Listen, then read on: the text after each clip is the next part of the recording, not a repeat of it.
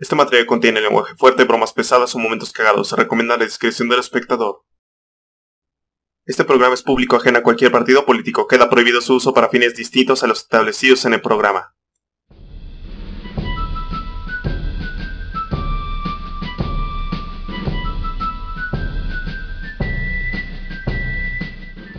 ¿Qué onda gente de YouTube? Nosotros somos los apóstoles y bueno, quincenalmente ya les vamos a ir entregando una dosis de historia.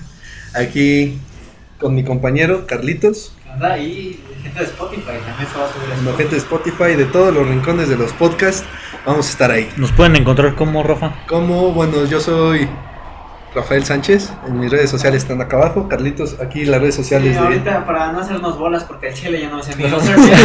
Yo se los voy a poner aquí en pantalla, ¿no? Y aquí, Entonces, mi estimado. Buenas Eder. tardes, compañeros. Aquí están mis redes. ahí ustedes no lo están viendo, pero allá atrás de la cámara está nuestra compita. Y aquí va a poner sus redes sociales. Ahí, Aquí, Ahí ven sus aquí. manitas. Bueno, como el título les intuyó, vamos a hablar de la batalla de las Termópilas, la victoria de los derrotados. Así que, bueno, me gustaría empezar con una anécdota del pintor Jacques-Louis David, eh, un pintor francés neoclásico, y eh, hizo, una, hizo un cuadro sobre las Termópilas, Leónidas en las Termópilas, espero, ojalá aquí lo pongan. Está, la edición chingona. La edición chida. Y, este pintor, Jacques-Louis David, eh, declaró que las Termópilas era su obra maestra, su magnus opus. Ajá.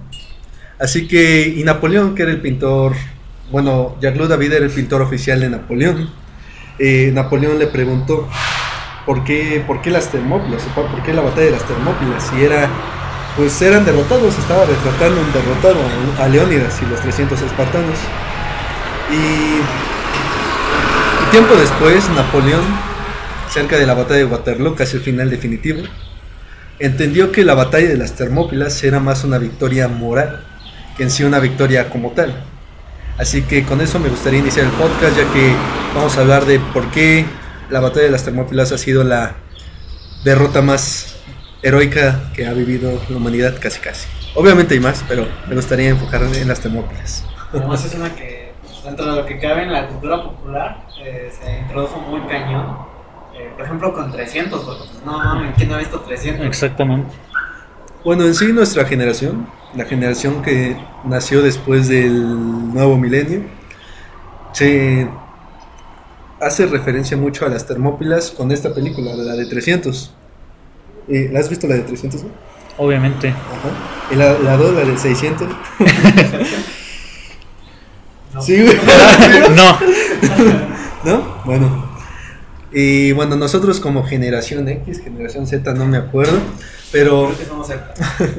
Pero con nuestros 20 años nos reconocemos más a los 300 y a la batalla de las Termópilas pues, con esa película, ¿no? Con la de 300, de- con director Zack Snyder y que anteriormente había sido un cómic de Frank Miller. Pero en sí hay mucho más de dónde escarbar de, de esta famosa batalla. Así que vamos a empezar, ¿no? Y para empezar sería varias batallas han sido recordadas a lo largo de la historia. Las guerras, como saben, han sido escenario de cruentas masacres y episodios terribles para la humanidad. Y muy pocas quedan recalcadas tanto como la batalla de las Termópilas, aquel acto en la Segunda Guerra Médica que enfrentó a los griegos contra el entonces joven y poderoso imperio persa Aqueménida. Así que me gustaría empezar con los antecedentes, obviamente. y vamos a, hacer, verlo de, este- de esta manera. Las guerras médicas fue- fueron una, contienda entre los griegos y los persas que se libró entre los años 499 a.C. y 467 a.C. Eh, esta bata- estas batallas, como caben esperar, pues no fueron peleadas por médicos o por doctores, lanzándose bisturí, lanzándose eh, paracetamoles, no. Se ¿Qué llama- se llaman médicas? ¿Por qué se llaman médicas? Bueno, se llaman médicas, se acuñó el término de médico, porque los griegos consideraban a persas y medos como lo mismo, ajá, pero en sí no lo eran. Los medos eran un poderoso imperio, el imperio medo del siglo VI antes de Cristo, pero en el siglo V los persas, que eran una, tri- una tribu de los medos, eran como una subdivisión de estos, eh, los conquistaron. Ahí fue la historia de Ciro el Grande, Darío el Grande. Y, y por eso, pero los griegos en sí consideraban a medos y persas como lo mismo, pero no era así. Les valía la. Ajá, les valía mucho, o sea, la distinción, porque eran, en sí los griegos eran sumamente racistas, así que les valía ver lo que pasaba fuera de Grecia y bueno, y de las polis griegas, porque en sí Grecia nunca existió, Ajá, al menos hasta el siglo uno, o sea, XIX. cada, cada ciudad por su lado. Efectivamente, Carlitos. Como veremos, las ciudades principales que vamos a mencionar es Atenas y Esparta. Obviamente va a haber otras como Eretria, Argos, Corinto, pero las principales polis griegas del siglo V antes de Cristo fueron Esparta y vamos a ver los antecedentes. Las guerras médicas en sí tienen su principal antecedente en la revuelta jonia del año 499 antes de Cristo. Ustedes me preguntarán qué es una. A ver, pregúntame qué es jonia. ¿Qué es Jonia, Rafa? Mira, aquí voy a poner un mapa. Ahí está, revisión otra vez. Jonia es la, la región de la costa occidental de la actual Turquía o antes llamada o llamada Asia Menor o llamada Anatolia. Su nombre es muy indiferente. Creo que para este punto está de más decirle que quien nos escucha en Spotify, pues obviamente no va a ver los pinches mapas. Si- si Les recomendamos pasarse a YouTube si quieren ah, si quieren ver mapas, ver si más complementada a nuestro. Acaban de comprar uno a, la- a su papelería más cercana. Ajá. O pueden vernos en YouTube, lo que usted prefiera. Y recuerden que cuando nos vean en YouTube, le den a la campanita, suscríbanse y dame a like. ¿Cómo nos pueden encontrar en YouTube, Rafa? En YouTube nos pueden encontrar como los apóstoles, con acento en la segunda O por copyright, ¿no? Obviamente no nos vamos a meter en religiones, pero pues así nos pusimos, ya lo vale. así nos Ahora- pueden encontrar, por favor. Después de esa muy natural intervención para decir nuestro canal, eh, Vamos, vamos a seguir, ¿no? Y Jonia es aquella región en la costa occidental de Turquía, Anatolia o Asia Menor, como lo quieran conocer. Y en ese asentamiento, Jonia, bueno, en esa región había polis griegas. Las polis griegas en su mayoría eran de las más ricas y de las más prósperas en, en- su tiempo. Mileto, Éfeso, Alicarnaso son de los máximos exponentes de aquella cultura jonia del siglo V, VI, VII antes de Cristo. Ajá. Y el imperio persa, que como bien dije, eh, se fundó con Ciro el Grande cuando derrotó a los, a los medos, a los babilonios, cuando conquistó Babilonia, en sí igual viene del siglo VI antes de Cristo. Entonces, Ciro, Darío, eh, Ciro y Darío no, son lo mismo, obviamente, pero lo vamos a explicar en su propio podcast, ¿ok? Quiero resaltar que Darío el Grande expandió el imperio y dividió al imperio en satrapías. Las satrapías son lo que ahorita son como los estados, eh, no como estado, estado moderno, sino como una subdivisión administrativa de estos. Por ejemplo, nosotros estamos en el estado de México, ¿no? Desafortunadamente. El, el estado con el nombre más original de todo. México. Efectivamente. Pero lo que ahorita son estados o departamentos, si nos ve desde Colombia, Y si nos ven desde Argentina, provincias creo, ¿no? No, al, al Chile no sé cómo sería en Argentina, perdón, compañeros argentinos. Pero aquí en México, estados, en, Colombia, departamentos, ¿ok? Y en, imperio, en el imperio persa Aqueménida, satrapías, ¿ok?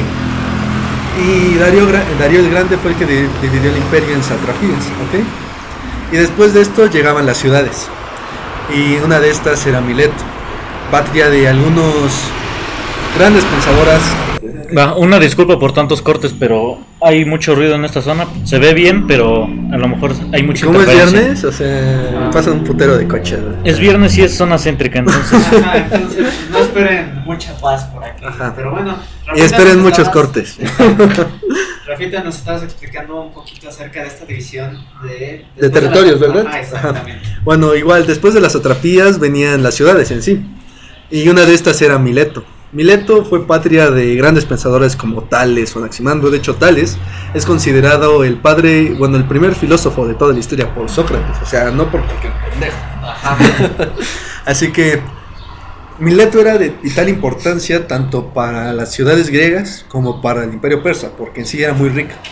Así que, y el... Perdón, ahora sí. y el tirano de esta ciudad se llamaba Aristágoras, Aristágoras de Mileto. Bueno, aquí cabe mencionar que un tirano en sí en la antigua Grecia no era alguien que fuera un mal gobernante, un déspota, sino era alguien que llegaba al gobierno por medios no convencionales. Ajá. Así que Aristágoras era el tirano de Mileto. Y tenía roces con el sátrapa de aquella región, el gobernante, podría decirse el gobernador de, la, esta, de aquella de Jonia, eh, se llamaba Megabates. Estos pedos se pueden interpretar como eh, si un presidente municipal, si nos ves aquí en México, se pelea con un gobernador. Ajá. Pero en este caso el gobernador es primo del presidente. Y en ese caso el pinche presidente duraba de por vida. Y no se llamaba presidente, se llamaba rey de reyes. Título bastante ostentoso. O sea, un poco, un poco menos que Alteza Serenísima, pero, Pero sigue, pero sigue siendo ostentoso. Ajá. Y el que poseía ese, ese título en ese momento, en el año 499, era Darío, Darío I, Darío el Grande, aquel que acabo de mencionar, que dividió el imperio en satrapías, ¿ok? Ah, salucita. Salud, salud, salud. Ah, ya me salud. Salud. Bueno, la revuelta jonia inició en el año 499 a.C.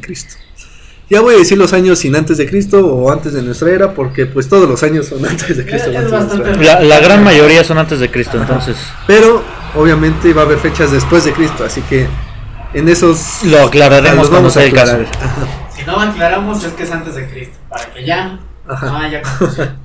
Bueno, y la revuelta comenzó en el año 499, o sea, hace, más de 2500 años, ya si lo ves en el 2020, hace más de 2600 si lo ves en el 2120, pero ya tiene mucho. Así que eh, la revuelta en sí surgió por las disputas personales entre Megabates y Aristágoras.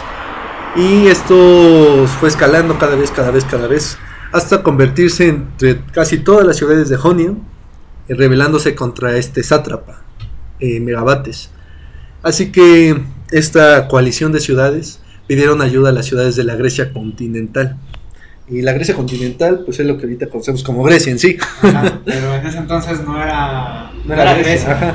Grecia surgió a partir del año, bueno, a partir del siglo XIX, con su revolución y su, y su posterior independencia del Imperio Otomano. Pero en sí, en ese tiempo, en el tiempo en el que estamos hablando, 499 a.C., bueno, 499 a.C., eh, eran polis griegas. Le, pidieron ayuda a las ciudades polis, bueno, a las polis griegas de la Grecia continental, podría decirse. Lo que ahorita son Atenas, Esparta, Argos, Corinto, Megara y todas aquellas ciudades que eran casi casi como su patria.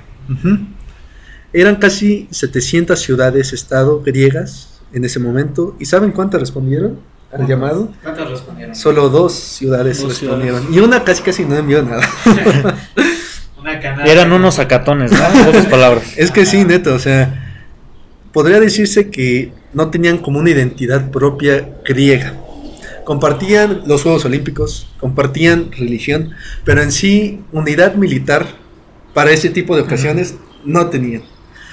No me quiero adelantar, pero también por eso es tan importante la batalla de los Termópilas, porque fue como un primer momento de unión entre los griegos. Eh, las guerras médicas ha sido como el motivo de unión principal de, de los griegos, de las polis griegas. Ya dejaron de ser Atenas, Esparta, y empezaron a ser la Hélade.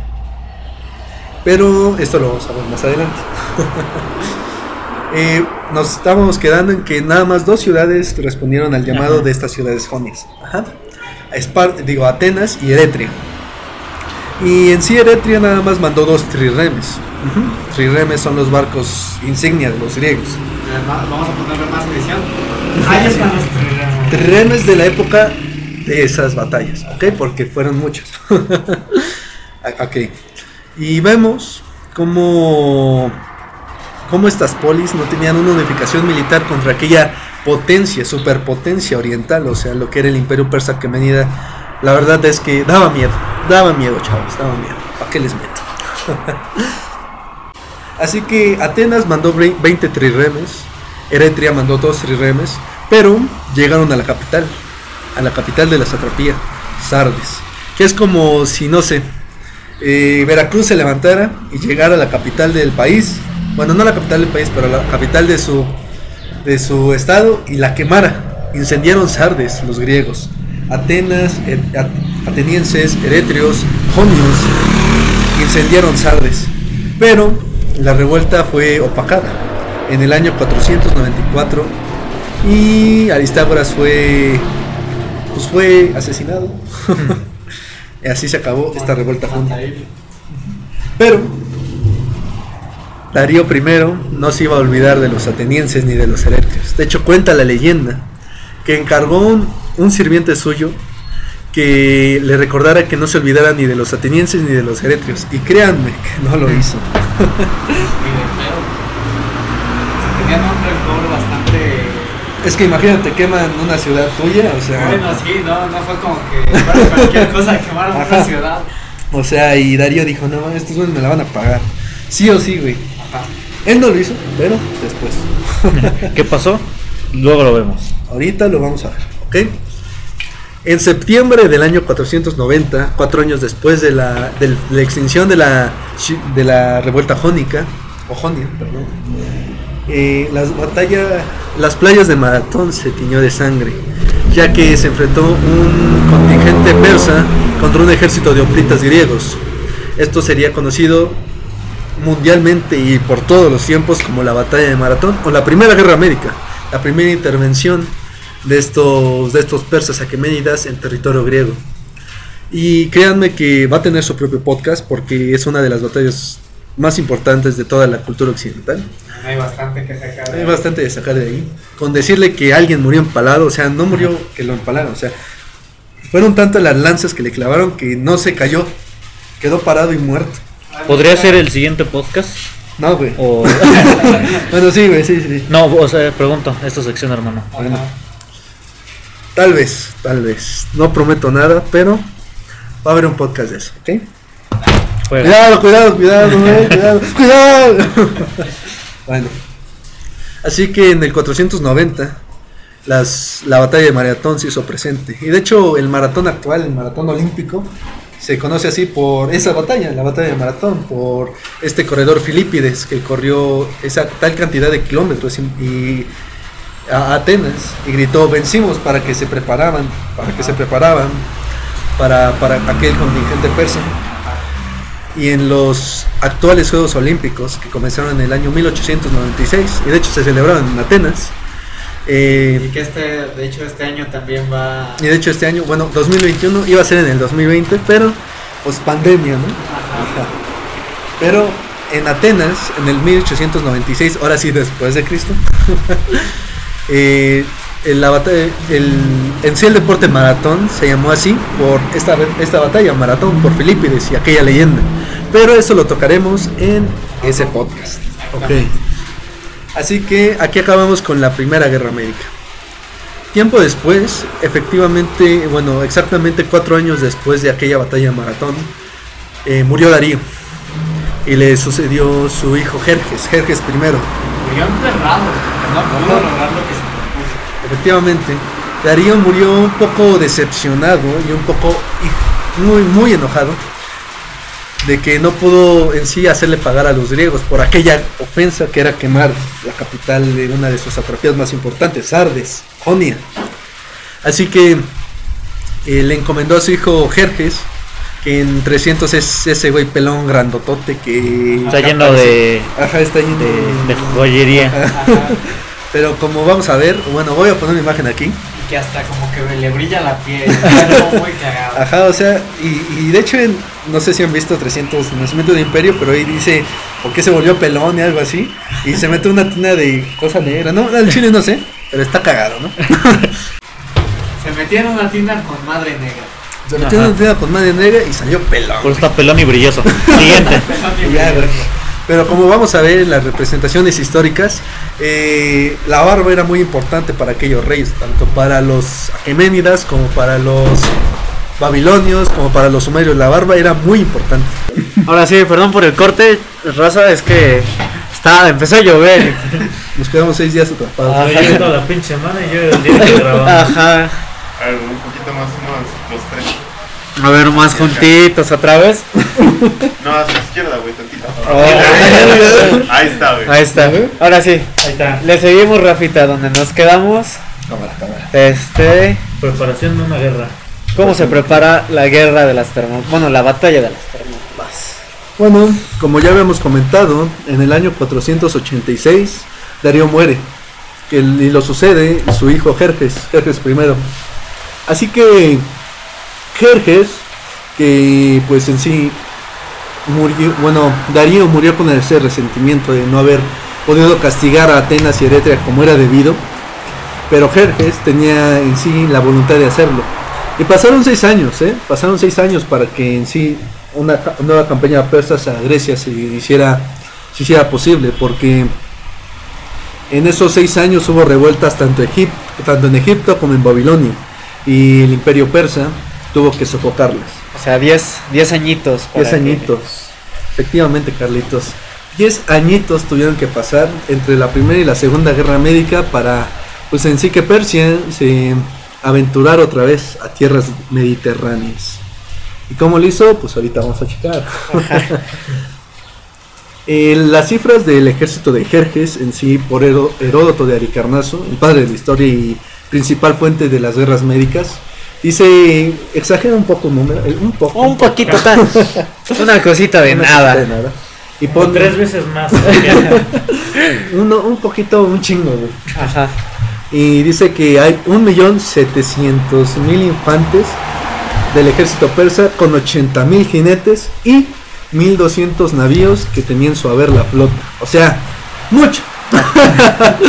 Tiene un chingo, neta es un chingo para, para un ejército, tanto actualmente como Sí, en esos tiempos. incluso hoy en día decir que hay un ejército de un millón setecientos mil. O sea, da miedo. O sea, Ajá.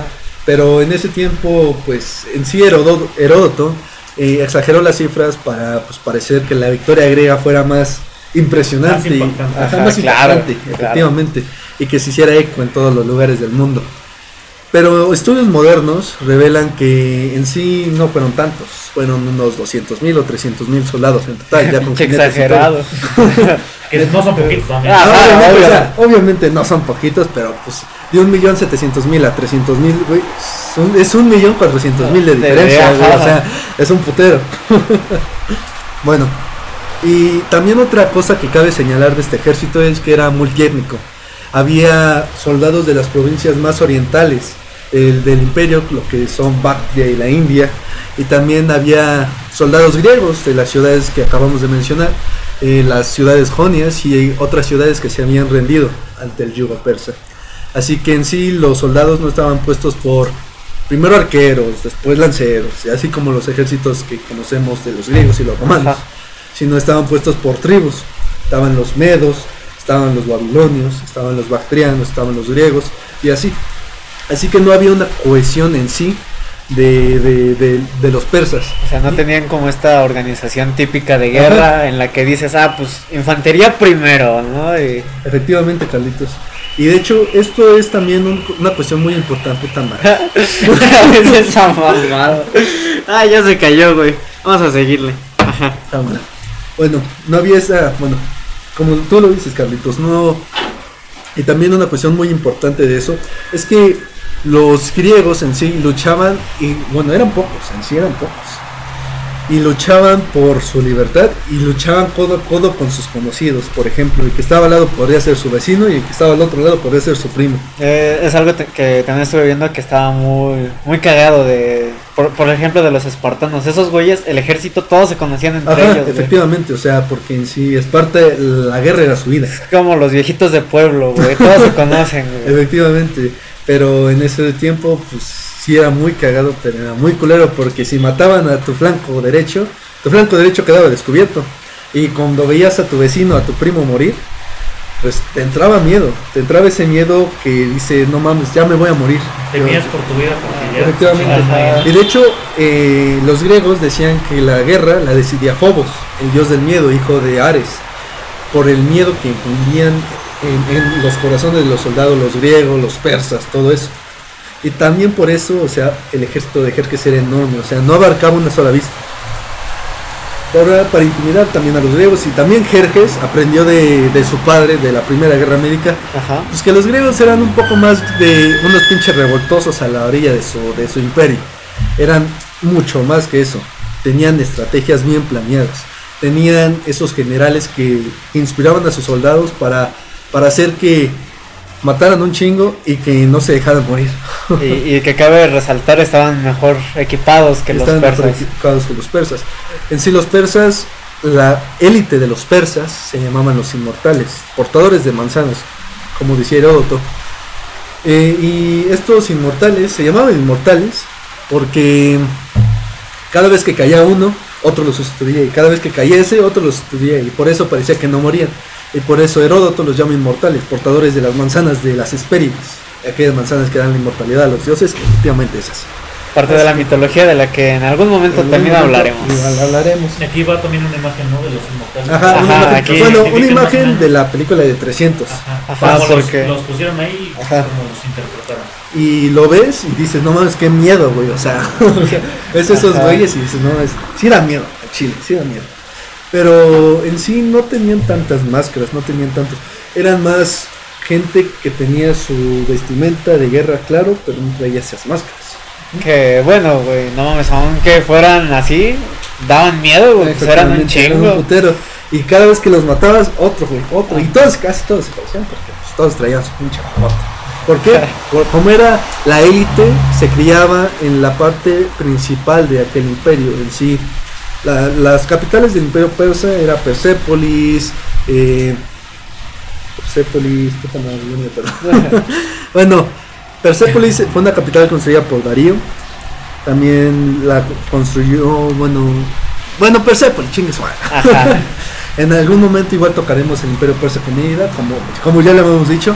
Así que igual conocerán las capitales del Imperio Persa en esos tiempos. Ustedes no se apuren, que se los vamos a decir. Ustedes fríos, güey, ustedes fríos, así como nosotros, por eso estamos así, ¿no?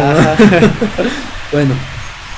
Así que los inmortales eran creados en la parte principal del imperio, como casi casi guardia personal del rey, del rey de reyes, Jerjes I, Darío I, el Grande. Ajá. Bueno. En las capitales. en las capitales. Pasargada, efectivamente Pasargada, Persépolis y todos. Así que, y los griegos, por su parte, crearon esta liga panhelénica. Panhelénica suena gracioso. O sea, no les voy a mentir. Pero, pues, en esos tiempos era conocido como la Liga Helénica, pero para no confundirnos, porque ha habido muchas más ligas helénicas a lo largo de la historia. Está la Liga Helénica de Adriano, la Liga Helénica contra, contra el, el tirano de, de- de Esparta. Le llamaremos Liga Panhelénica, esta liga que surgió por la amenaza persa. Ahora, no sé si ya lo mencionaste, Rafita, pero ¿por qué helénica? ¿De dónde surge esta palabra, Eh, helénica? Helénica surge de Helena de Troya, considerada por muchos como la principal, bueno, de hecho fue la, casi la principal causa de la guerra de Troya, aquel episodio mítico narrado en la Iliada, y, y de hecho que por eso es un mito, sí, claro, pero tiene varias partes de verdad, ¿ok? Ajá. Sí es un poco confuso de que Esparta haya sido fundada antes de, de la, de, la, de la invasión de los dorios, pero en sí, sí, Helena de Troya es una de las principales referencias para que los helenos se llamen helenos, ahorita los griegos, O efectivamente. sea, nosotros les decimos griegos. pero ellos se llaman a sí Helenos, mismos helenos. helenos. Ah, Por ejemplo, su congreso es la Liga Helénica, no, no, Congreso Helénico, algo así, y se llaman Hélade, la Hélade, República del Hélade, no, les voy a investigar porque la verdad no sé, pero se llaman a sí mismos helénicos. Helénicos. Ajá. Y fundaron, bueno, formaron en ese tiempo, en el 480, 481, eh, la Liga Panhelénica, con el objetivo de pedir refuerzos en caso de ser necesarios y mandar ejércitos a puntos estratégicos, como ahorita lo veremos en la Liga de la, en la Batalla de las Termópilas, en el punto del paso de las Termópilas, ¿ok? Entonces tenemos por una parte el Imperio Persa con su ejército Gigante. un gigante ejército, tanto de mar como de tierra. Y tenemos a los griegos con su liga panhelénica. No eran muchos, porque muchas ciudades-estado ya se habían rendido ante este Jerjes. Pero eh, sí, la verdad, sí, una coalición bastante aceptable. Me- también uno de los jefes de esta, de esta liga era Temístocles, también un héroe de la, de la Primera Guerra Médica. Y igualmente, como ahorita veremos, Leónidas igual dirigió parte de esta liga helénica que se reunió en Corintio en torno al año 481. Así que pues tenemos estas dos contrapartes. Estos son los preparativos de esta, de esta primera batalla y de en sí toda la guerra. Ajá, de, todo lo que es el marco de la Segunda Ajá, de la Guerra Segunda América. América. Efectivamente. Así que, bueno, tenemos estos dos y pues ya. Y vamos a hablar de Leónidas, ¿no? De este Bueno, cabrón que... antes de Leónidas Carlitos, me Ajá. quería, quisiera hacer énfasis Ajá. en que las Termópilas no fue el primer punto donde querían defender los griegos, querían defender el Valle del Tempe. Ajá, El Valle del Tempe está un poco más arriba, un poco más al norte de las Termópilas, ajá. pero eh, ese paso se podría Entonces nos decía. Rafita antes de hablar de Antes de hablar de, de aquel rey legendario, tendríamos que primero anticipar que el- las Termópilas no era el primer paso de defensa de los griegos ante Jerjes, sino era el Valle del Tempe, que está un poco más al norte de, de las Termópilas. Pero, pero bueno, estos griegos ya habían mandado miles de opitas para defender ese punto. Pero, pero, pero, pero, pero, pero. el rey de Macedonia, Alejandro I, eh, les advirtió a aquellos griegos que primero que Jerjes ya había cruzado el Esponto. De hecho, también del Helesponto hay una historia cabrona. Mira, le vas a contar porque pues la verdad está chida. Ah, A la va, verga. a ver, venga, va. Ah, hay un- Pásale, güey. Ustedes no, no lo están viendo, pero Pero hay un gato. se acaba de meter un gato aquí a la Es casita el de, tir, güey. Se llama se por el Tir. Dios. Bueno, seguimos. Les hablo del tir. Es el dios. Bueno, Jerjes cuando cruzó el Helesponto mandó a construir un, un puente gigantesco de naves. Estas eran de madera. Pero el primero eh, se lo chingó un, un huracán. ¿Y saben qué hizo Jerjes? ¿Qué hizo Jerjes? ¿Qué hizo Jerjes? Jerjes mandó a latigar el mar. es neta. Neta, güey, mandó a litigar el Helesponto. De hecho, voy a poner aquí. Ahí está. la, la- la ilustración de los soldados de Jerjes. Obviamente no va a ser. No es una foto de No es los foto, soldados de Jerjes, Pero, pero. es más o menos una interpretación. Exacto. Ya que el rey de reyes, al frustrarse su plan de cruzar el Helesponto, eh, mandó a litigar el mar. O sea, como Calígula, cuando le declaró la guerra a Neptuno, Ajá. es, el- es lo mismo, casi lo mismo. Pero la versión persa de Calígula. Ajá, hace como 600 años antes. Este Alejandro I de Macedonia les advirtió a los griegos que ya habían cruzado, que Jerjes ya había cruzado, puta madre, Que Jerjes que ya había cruzado el Helesponto. Así que, pues los griegos, los eret, no, los eretrios no, los, los de esa provincia, la verdad, no me acuerdo, perdónenme. los de aquella provincia se pasaron al lado persa porque dijeron, ese güey viene con fuerzas abrumadoras, ese güey ya cruzó el Helesponto. Si se puso a darle de putazos al mar, ¿qué no puede hacer? Y, y el Valle del Tempe es un paso que se puede rodear. Ese güey, no, Verdad, no es que el Tiers está. anda pinche tiro. Anda como muy juguetón el. El amigo. Vale, güey. Bien. Y bueno, y el Valle del Tempe, el paso del Valle del Tempe se podría eh, rodear. Una era, bueno, rodear el valle, el paso del Valle del Tempe parecía un poco muy obvio para los, para los macedonios, que pues en sí estaban literalmente ahí. Así que Alejandro I de Macedonia le recomendó a los griegos que pues movieran sus fuerzas. Entonces, un punto nuevo estratégico diseñado, bueno, no diseñado por Temístocles, pero sí fue un consejo de Temístocles, el consejo panhelénico a la Liga Panhelénica, fue que se pusieran los termópilas, bueno, digo, los, los, en el paso de las termópilas, Ajá. en puertas calientes en griego. Entonces, para que no rodearan otra vez, eh, se, implementó, bueno, se implementó la, la iniciativa de reconstruir un muro foseo, que era una ciudad ya un poco muy antigua. Así que, y tenía un muro para que sus vecinos no los, pues, no, no chingaran, güey, o sea, no los invadieran, no, no chingaran la madre. Así que tenía un, un, un, un muro, una muralla. Así que el, el muro, con el paso del tiempo, con el paso de la erosión y todo eso, se fue descarpelando, se fue cayendo las pinches piedras y más, más. Así que primero se fue reconstruir esa muralla para que el paso de las Termópilas fuera el único paso que se podría, para que eh, se fueran al sur de Grecia, ¿ok? Bueno, al sur, sur de Grecia, porque en sí estaban en el norte. y se construye ese muro, se reconstruye ese muro. Y ahora sí, el que estuvo a cargo del contingente de las Termópilas, de ese contingente oplita griego, era ni más ni menos el famoso ahorita por la película de 300, por la película de los espartanos ahí en, en el 67, por los cómics, por las interpretaciones. Ajá. Leónidas I, rey de Esparta. Bueno, ¿quién era Leónidas I, rey de Esparta? bueno, muchos han interpretado a aquel rey que dio su vida allá en las Termópilas por ese ideal de jus- Ideal, ajá. por ese ideal de, de libertad que tenían.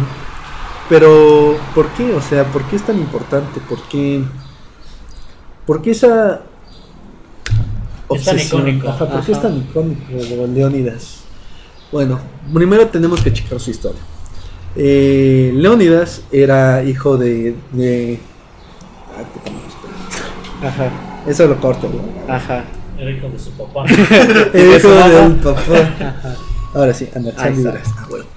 Bueno, Leónidas era hijo de Anaxándridas II. Era un rey de la dinastía de los Ágidas, que de hecho eran descendientes de Heracles. Bueno, se creía que era descendiente Ajá. de Heracles. Ahorita por vamos. si alguien no ubica quién es Heracles. Bueno, si alguien no ubica quién es Heracles, es Hércules romano. Heracles griego, Hércules romano. Y pues, si no han visto la película de Disney, pues a Chile, qué pedo con ustedes. Ajá. ¿Cuántos años ¿Dó- ¿Dónde vive? Ajá, güey, viven abajo de una piedra, qué pedo. Bueno, era descendiente de Heracles. Ahorita vamos a explicar por qué. Bueno, de una vez, chingue su madre. Ajá. Eh, según la mitología griega, Heracles tuvo 100 hijos con 100 doncellas y un, un, y un rey de una ciudad del norte de Grecia. Eh, estos serían llamados los Heráclidas, los hijos de Heracles. Así que, tiempo después de la muerte de, Heracles, de su eh, literalmente su asunción a los cielos, los Heráclidas bajan al sur de Grecia a armar desmadre. Ajá. Esto se puede interpretar como la invasión doria en el año 1200 a.C. a las ciudades micénicas. Así que los dorios bajan al sur de Grecia a armar desmadre y pues fundan Esparta. Así que, bueno, según los Heráclidas bajan a hacer desmadre y fundan Esparta. Así que los ágidas, tanto los ágidas, que eran una dinastía de un linaje de, de Esparta, tanto como los europóntidas, Ajá. eran descendientes de Heracles.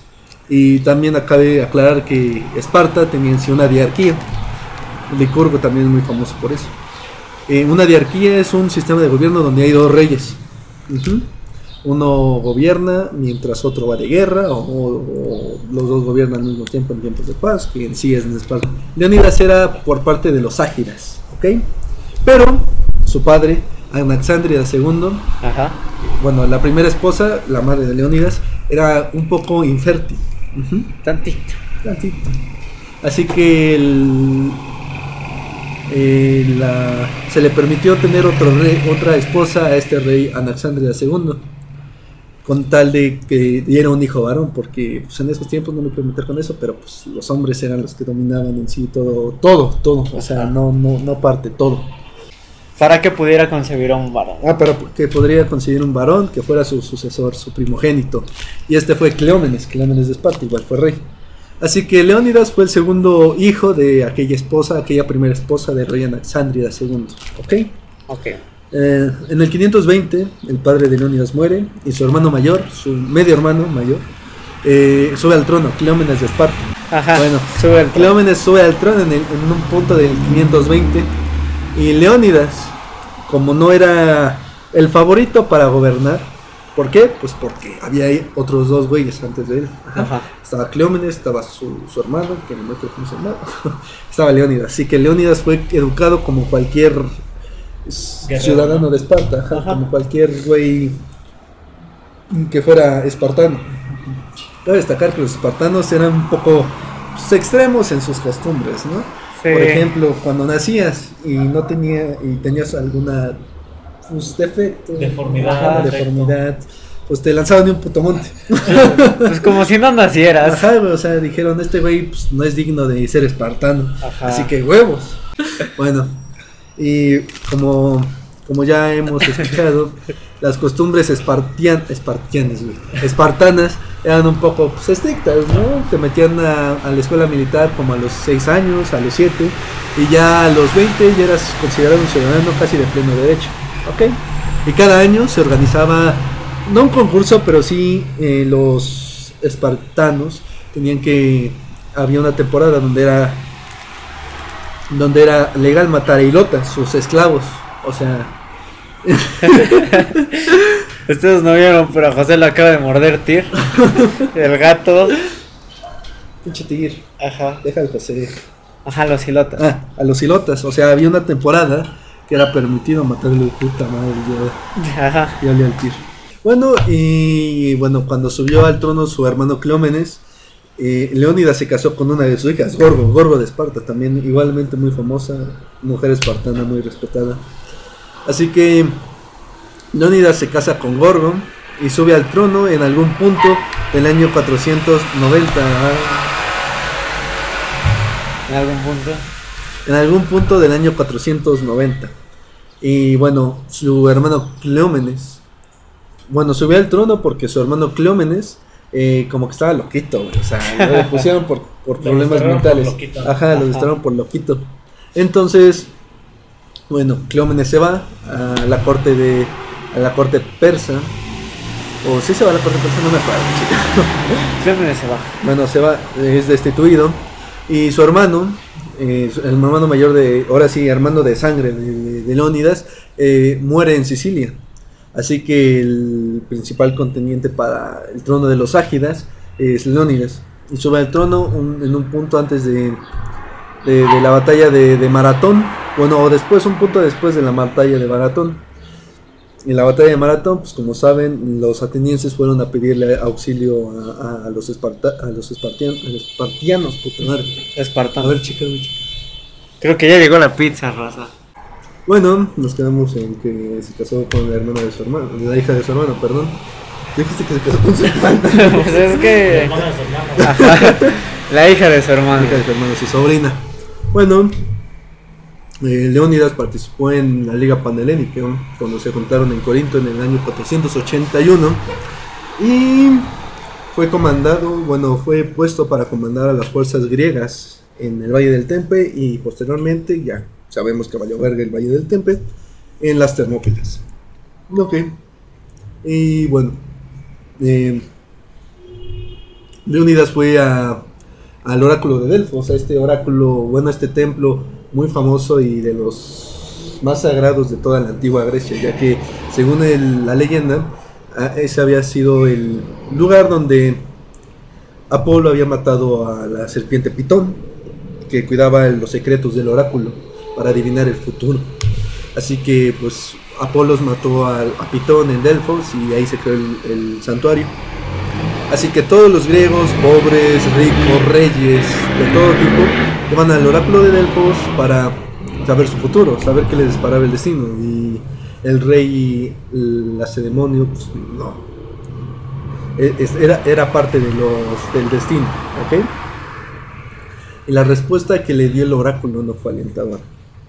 Lo que lo, le dijo, bueno, le dijo que para que no pereciera su ciudad ante la furia persa, un rey, hijo de Heracles, tendrá que morir.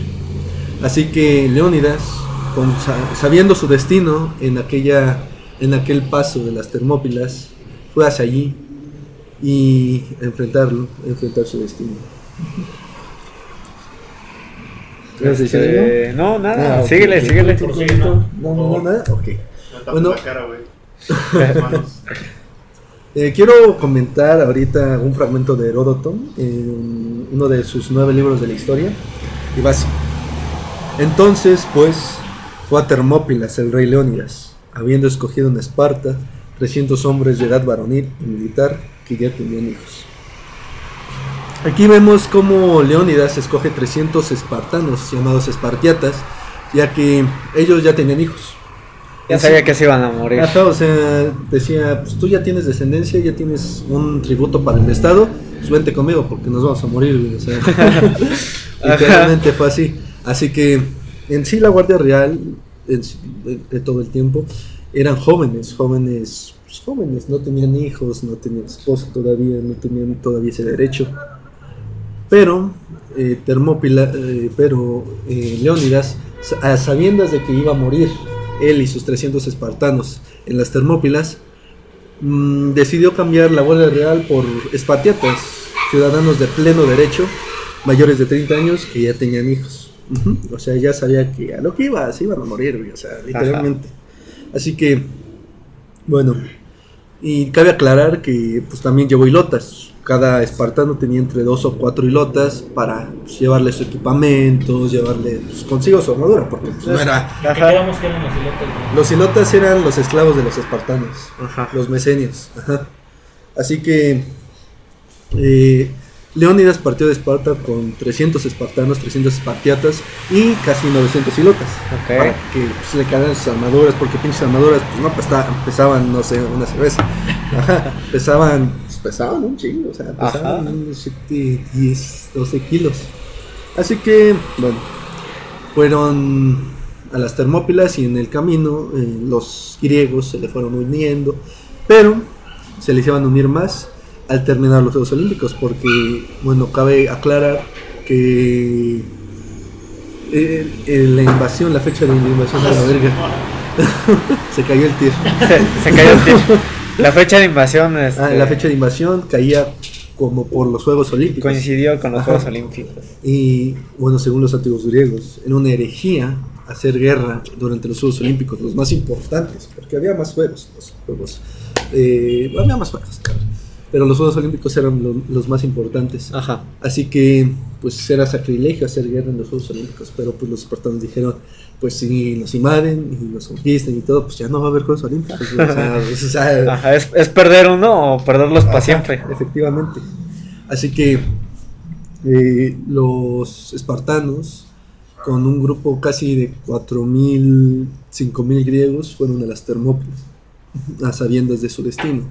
Casi, casi cierto. Ajá. Así que eh, en sí, los preparativos de Jerjes para, en las Termópilas duraron tres días de espera. En esos tres días, un ayudante del rey eh, fue a espiar el campamento enemigo. Jerjes lo mandó a espiar el campamento griego. Y regresó y, y le contó a Jerjes que los espartanos estaban, pues, estaban peinándose sus largos Ah, cabellos. se la llevaban suave. No se la llevaban suave, pero pues sí, un poco, un poco diferente al, pues a lo que los persas estaban acostumbrados. A lo que uno esperaría para una guerra. Y estaban haciendo ejercicios de gimnasio también.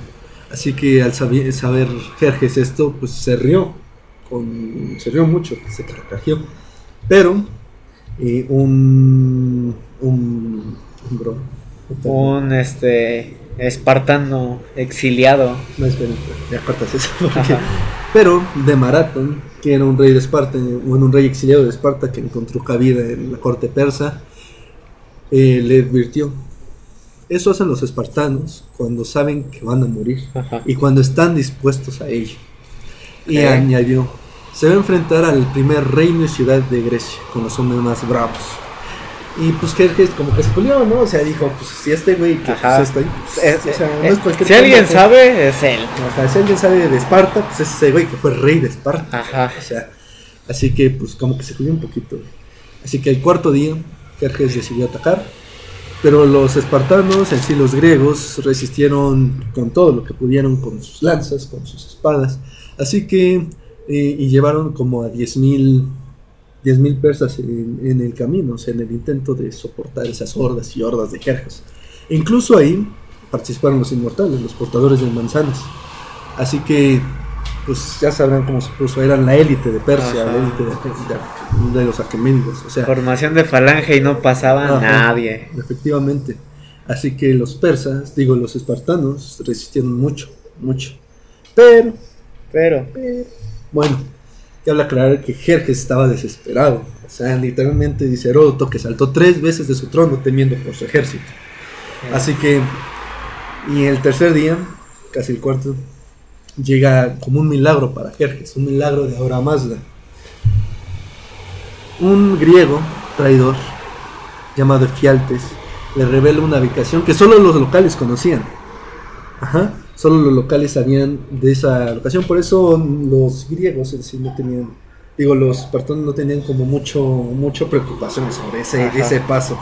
De hecho, ahorita se llama el paso de Fialtes. Es, una, es un paso, creo que en el maratón, todavía en la Persia, o sea, en la Grecia actual, Se llama Paso de Fialtes, creo. Y creo que había visto que tanto así que no se preocupó que nomás mandó a mil soldados, ¿no? Efectivamente, o sea.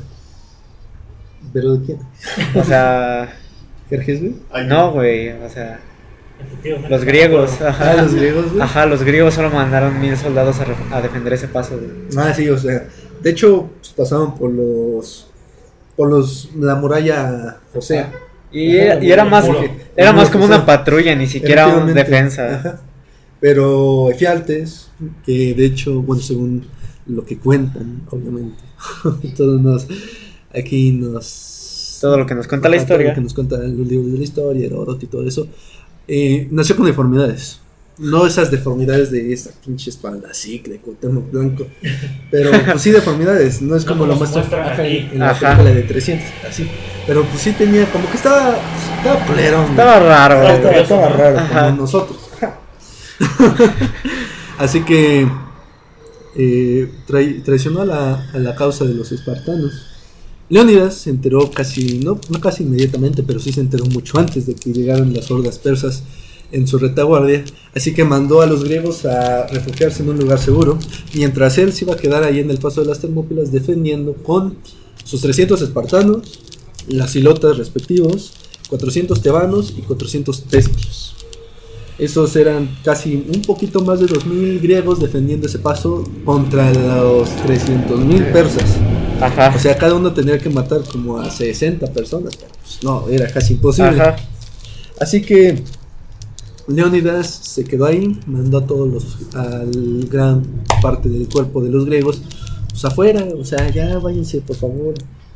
Los necesitamos ahorita. Ustedes no son espartanos. Ajá. Ustedes no, los, no les dicen, hay que regresar con el escudo o sobre, sobre él. él. Ajá. Ustedes pueden. Perdón, notificación, ajá. Tú síguele, yo ya la silencié. ustedes pueden ustedes pueden escapar y no los pueden matar regresando Ajá. así que bueno el Leónidas se quedó con ese contingente de un poco más de 2000 y llegó llegó Efialtes llegó la hor- las hordas persas por la retaguardia el ejército de Jerjes y aunque Leónidas resistió en sí no duró mucho casi casi murió en el primer asalto de los persas así que aquí y narro Heródoto otra vez porque en sí Heródoto es una es una lectura muy rica.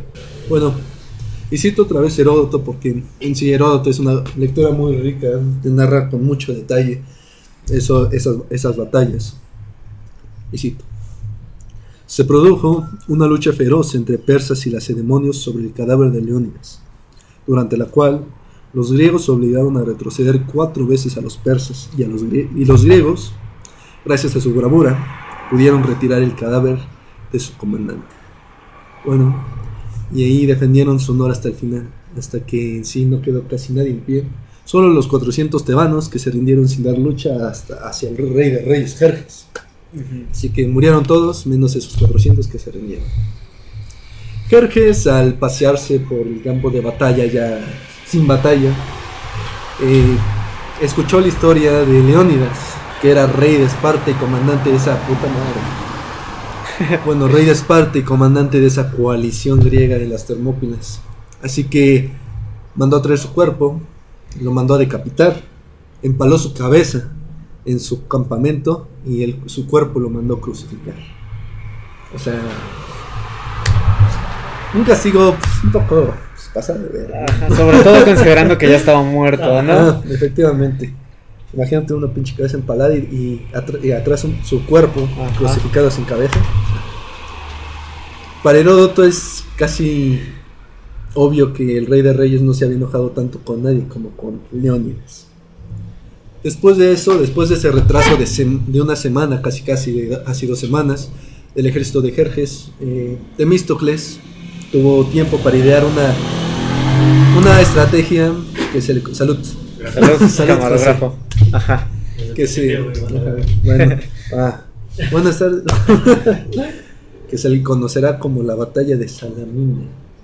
Pero eso es tema para Eh, otro para video. otro día, exactamente. Así que hay que hablar de, de- del legado de las Termópilas, del legado de, lo- de Leónidas y los 300. Bueno, a diferencia de muchos historiadores, bueno, de historiadores, mm, la defensa de las Termópilas no fue inútil en sí. fue una técnica de, de estrategia e inteligencia militar premeditada y que hizo el buen ordenamiento de las tropas. Así que no, no, no valió para pura verga, como diríamos aquí. Ajá, sí sirvió para algo. Sí sirvió para algo. Pero pues no fue tanto peso como la batalla de Salamina, la batalla de Platea.